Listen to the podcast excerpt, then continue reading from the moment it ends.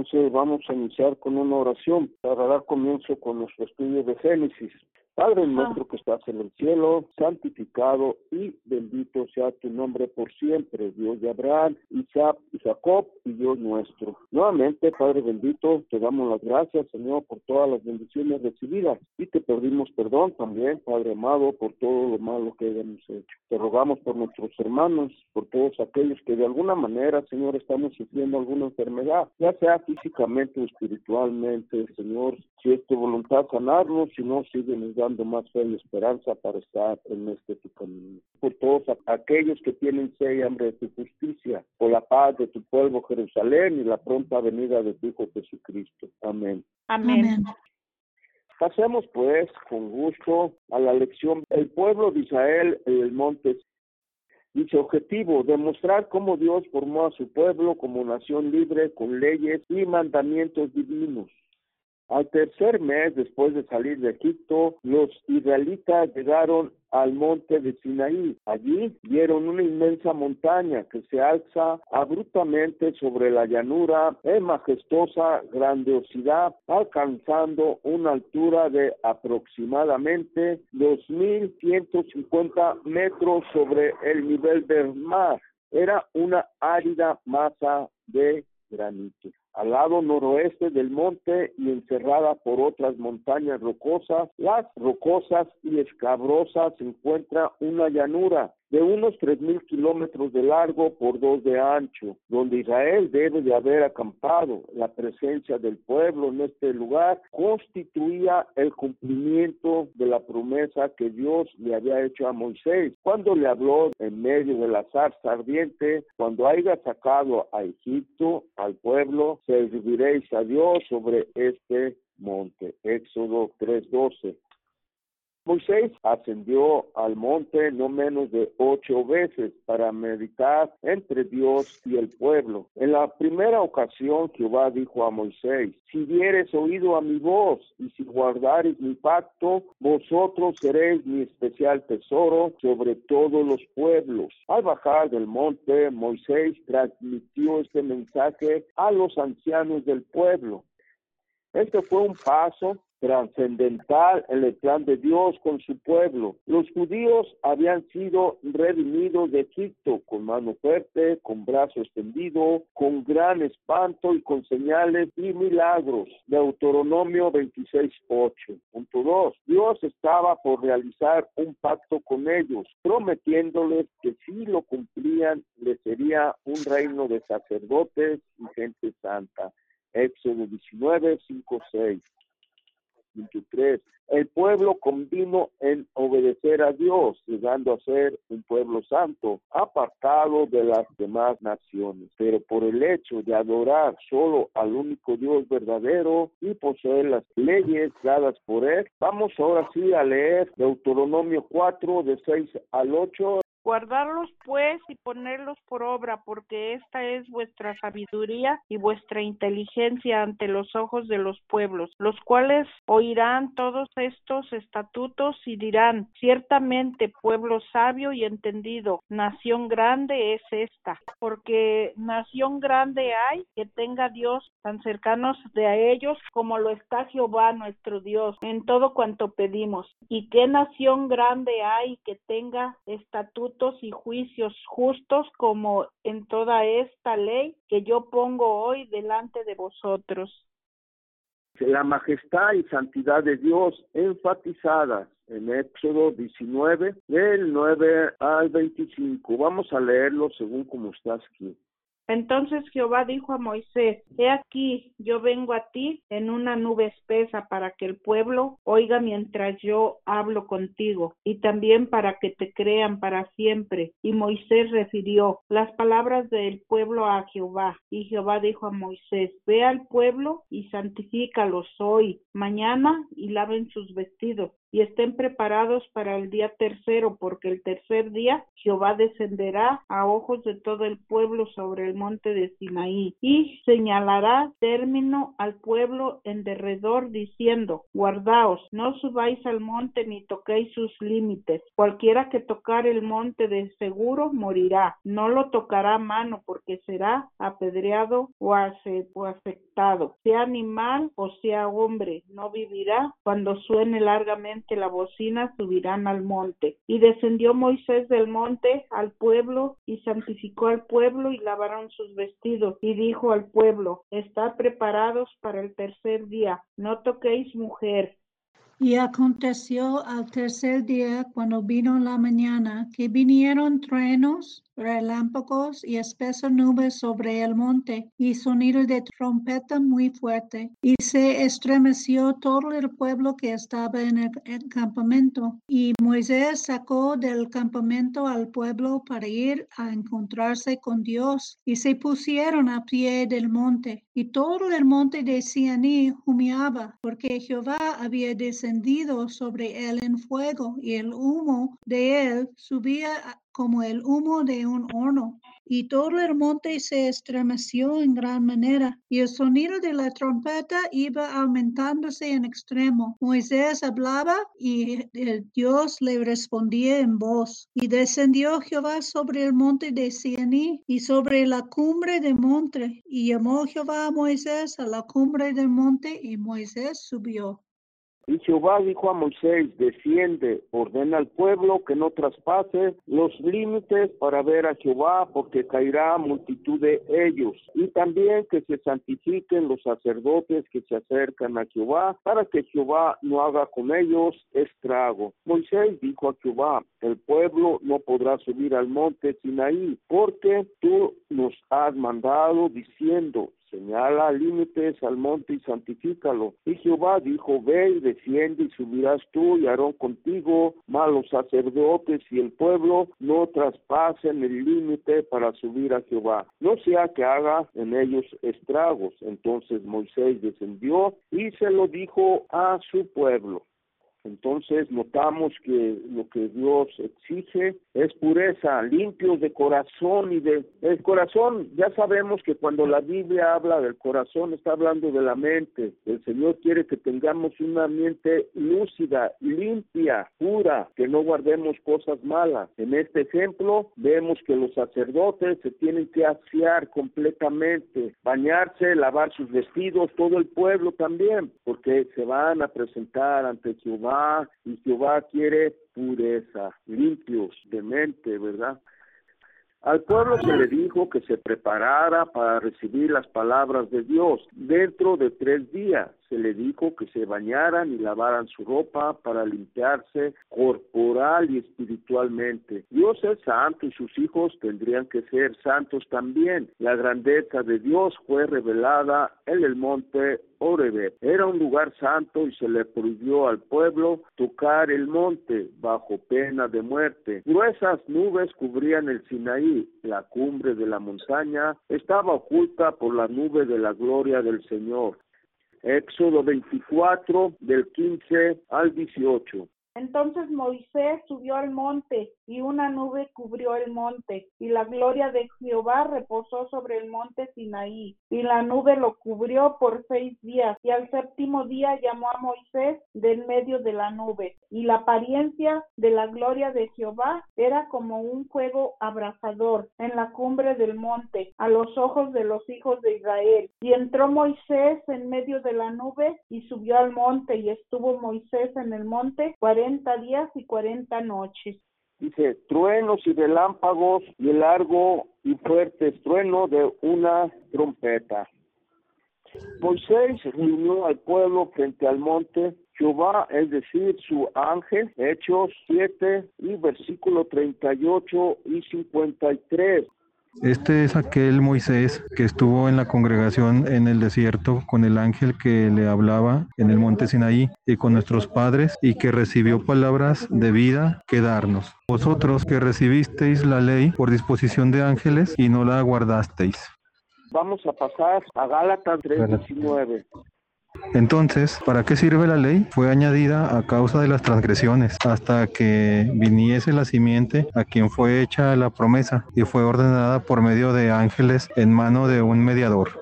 Descendió en fuego y el humo ascendía al cielo, la montaña tembló y Dios habló al pueblo atemorizado porque eran millares de ángeles, ¿verdad? Para que tenían que escuchar hasta bien lejos donde estaba el pueblo, en un valle extendido de varios kilómetros de largo y, los que estaban a mero atrás escuchaban perfectamente todo lo que estaba hablando el Señor. Vamos a pasar a, a los diez mandamientos, Éxodo 20 del 1 al 17.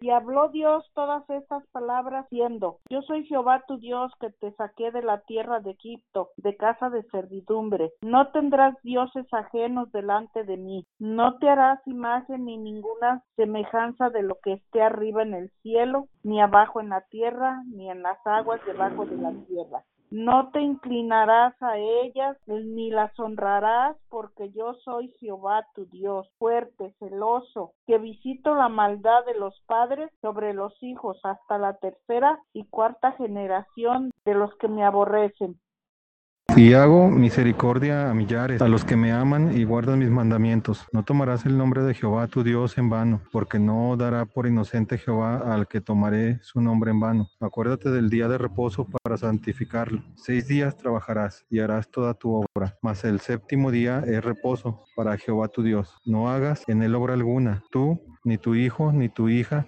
ni tu siervo, ni tu criada, ni tu bestia, ni tu extranjero que está dentro de tus puertas porque en seis días hizo Jehová los cielos y la tierra, el mar y todas las cosas que en ellos hay, y reposo en el séptimo día. Por tanto, Jehová bendijo el día de reposo y lo santificó. Honra a tu padre y a tu madre para que tus días se alarguen en la tierra que Jehová tu Dios te da. No matarás, no cometerás adulterio, no hurtarás, no hablarás contra tu prójimo falso testimonio, no codiciarás la casa de tu prójimo, no codiciarás la mujer de tu prójimo, ni su siervo, ni su criada, ni su buey, ni su asno, ni cosa alguna de tu prójimo.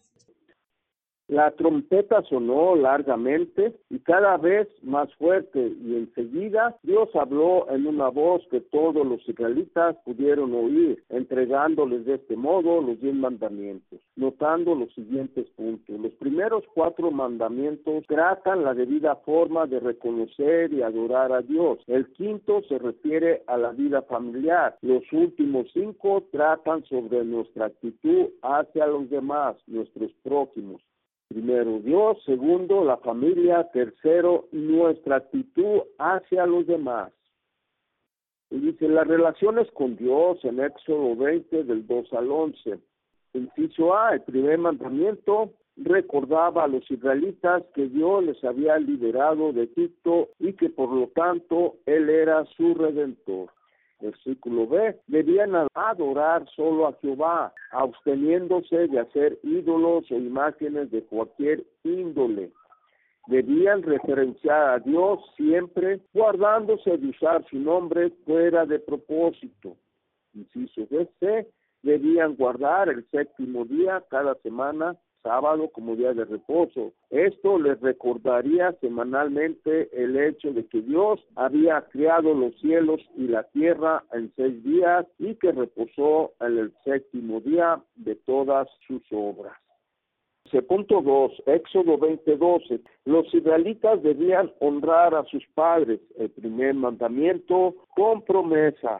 Efesios 6:2 Honra a tu padre y a tu madre, que es el primer mandamiento con promesa, para que te vaya bien y seas de larga vida sobre la tierra. Y dice aquí el hermano, porque si un pueblo respeta la integridad de la familia, será un pueblo fuerte. La integridad de la familia y el respeto a los padres forman la base de una sociedad sana y fuerte porque hay armonía y hay unión, ¿verdad? Hay respeto entre todos.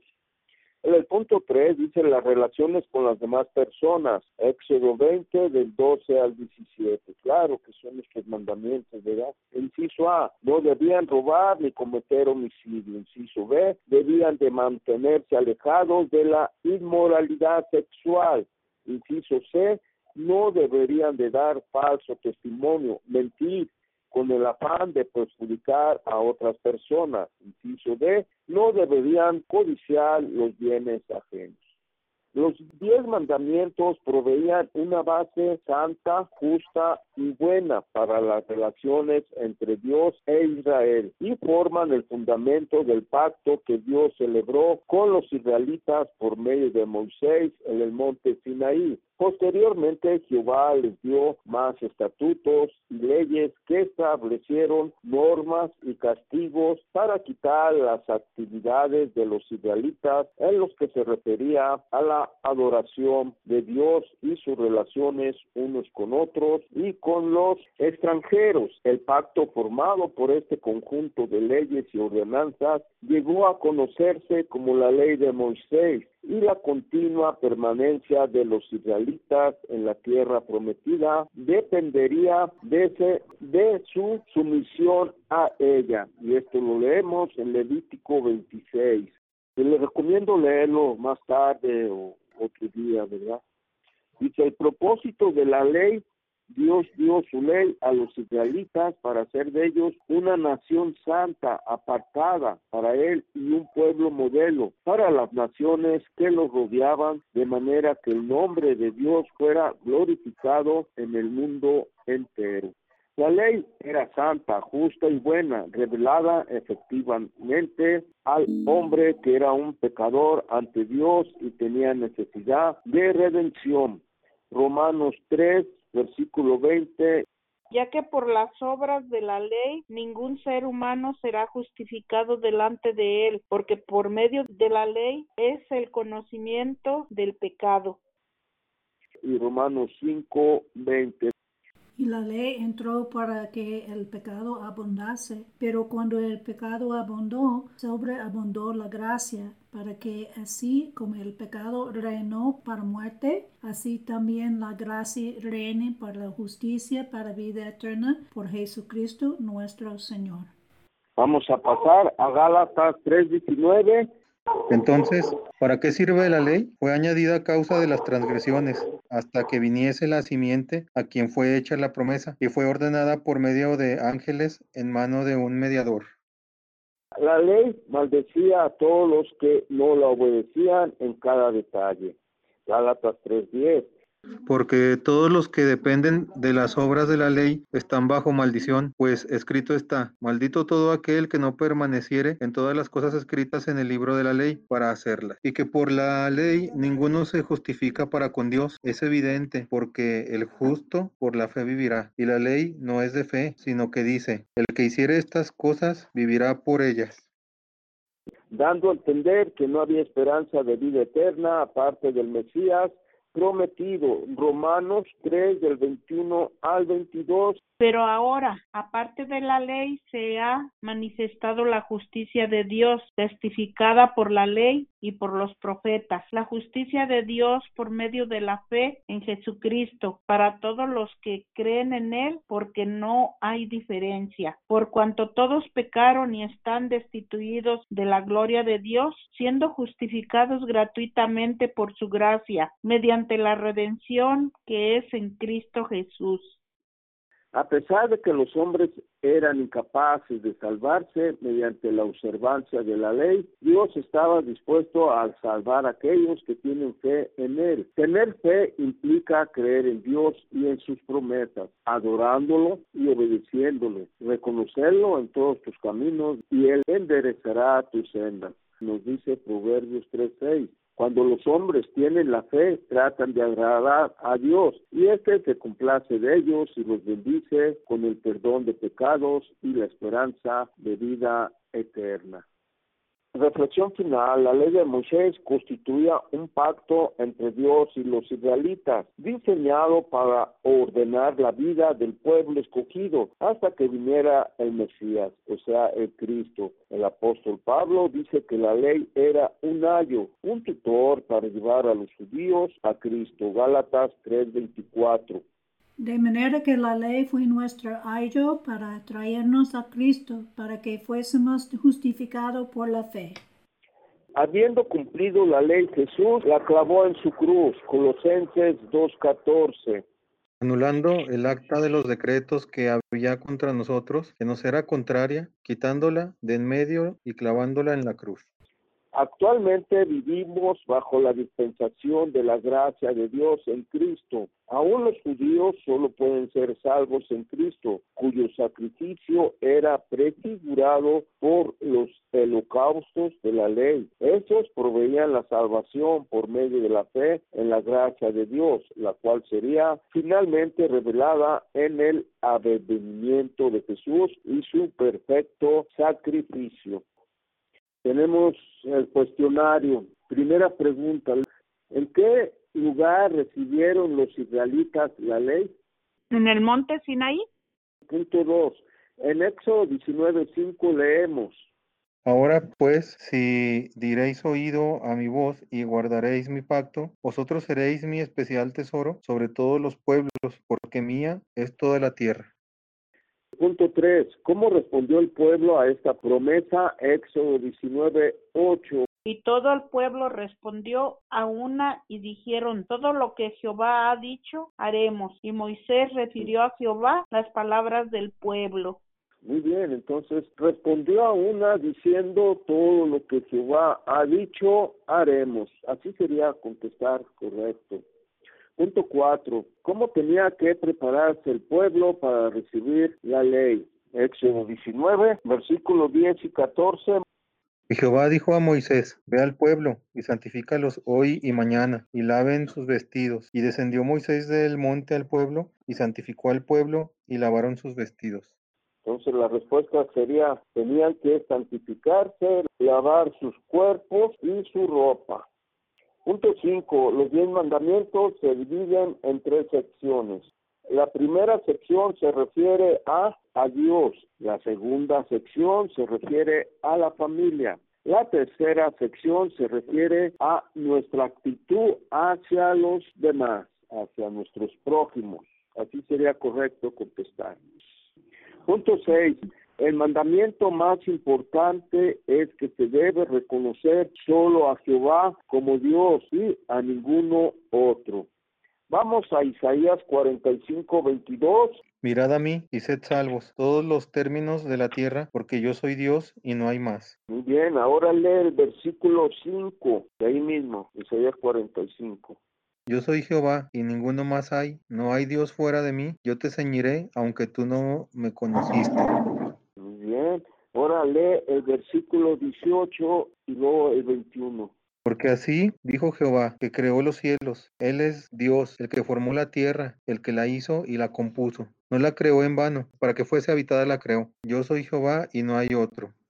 Proclamad y hacedlos acercarse y entren todos en consulta. ¿Quién hizo oír esto desde el principio? Y lo tienen dicho desde entonces, sino yo Jehová, y no hay más Dios que yo, Dios justo y Salvador, ningún otro fuera de mí.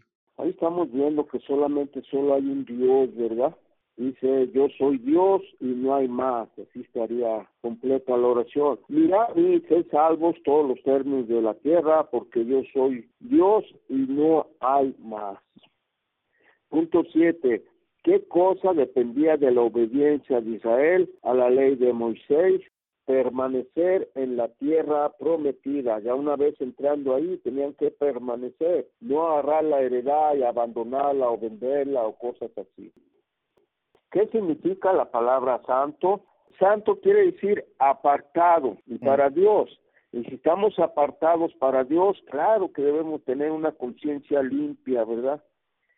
Punto nueve. El propósito de la ley era revelarle al hombre que es un pecador y que necesita redención. Punto diez.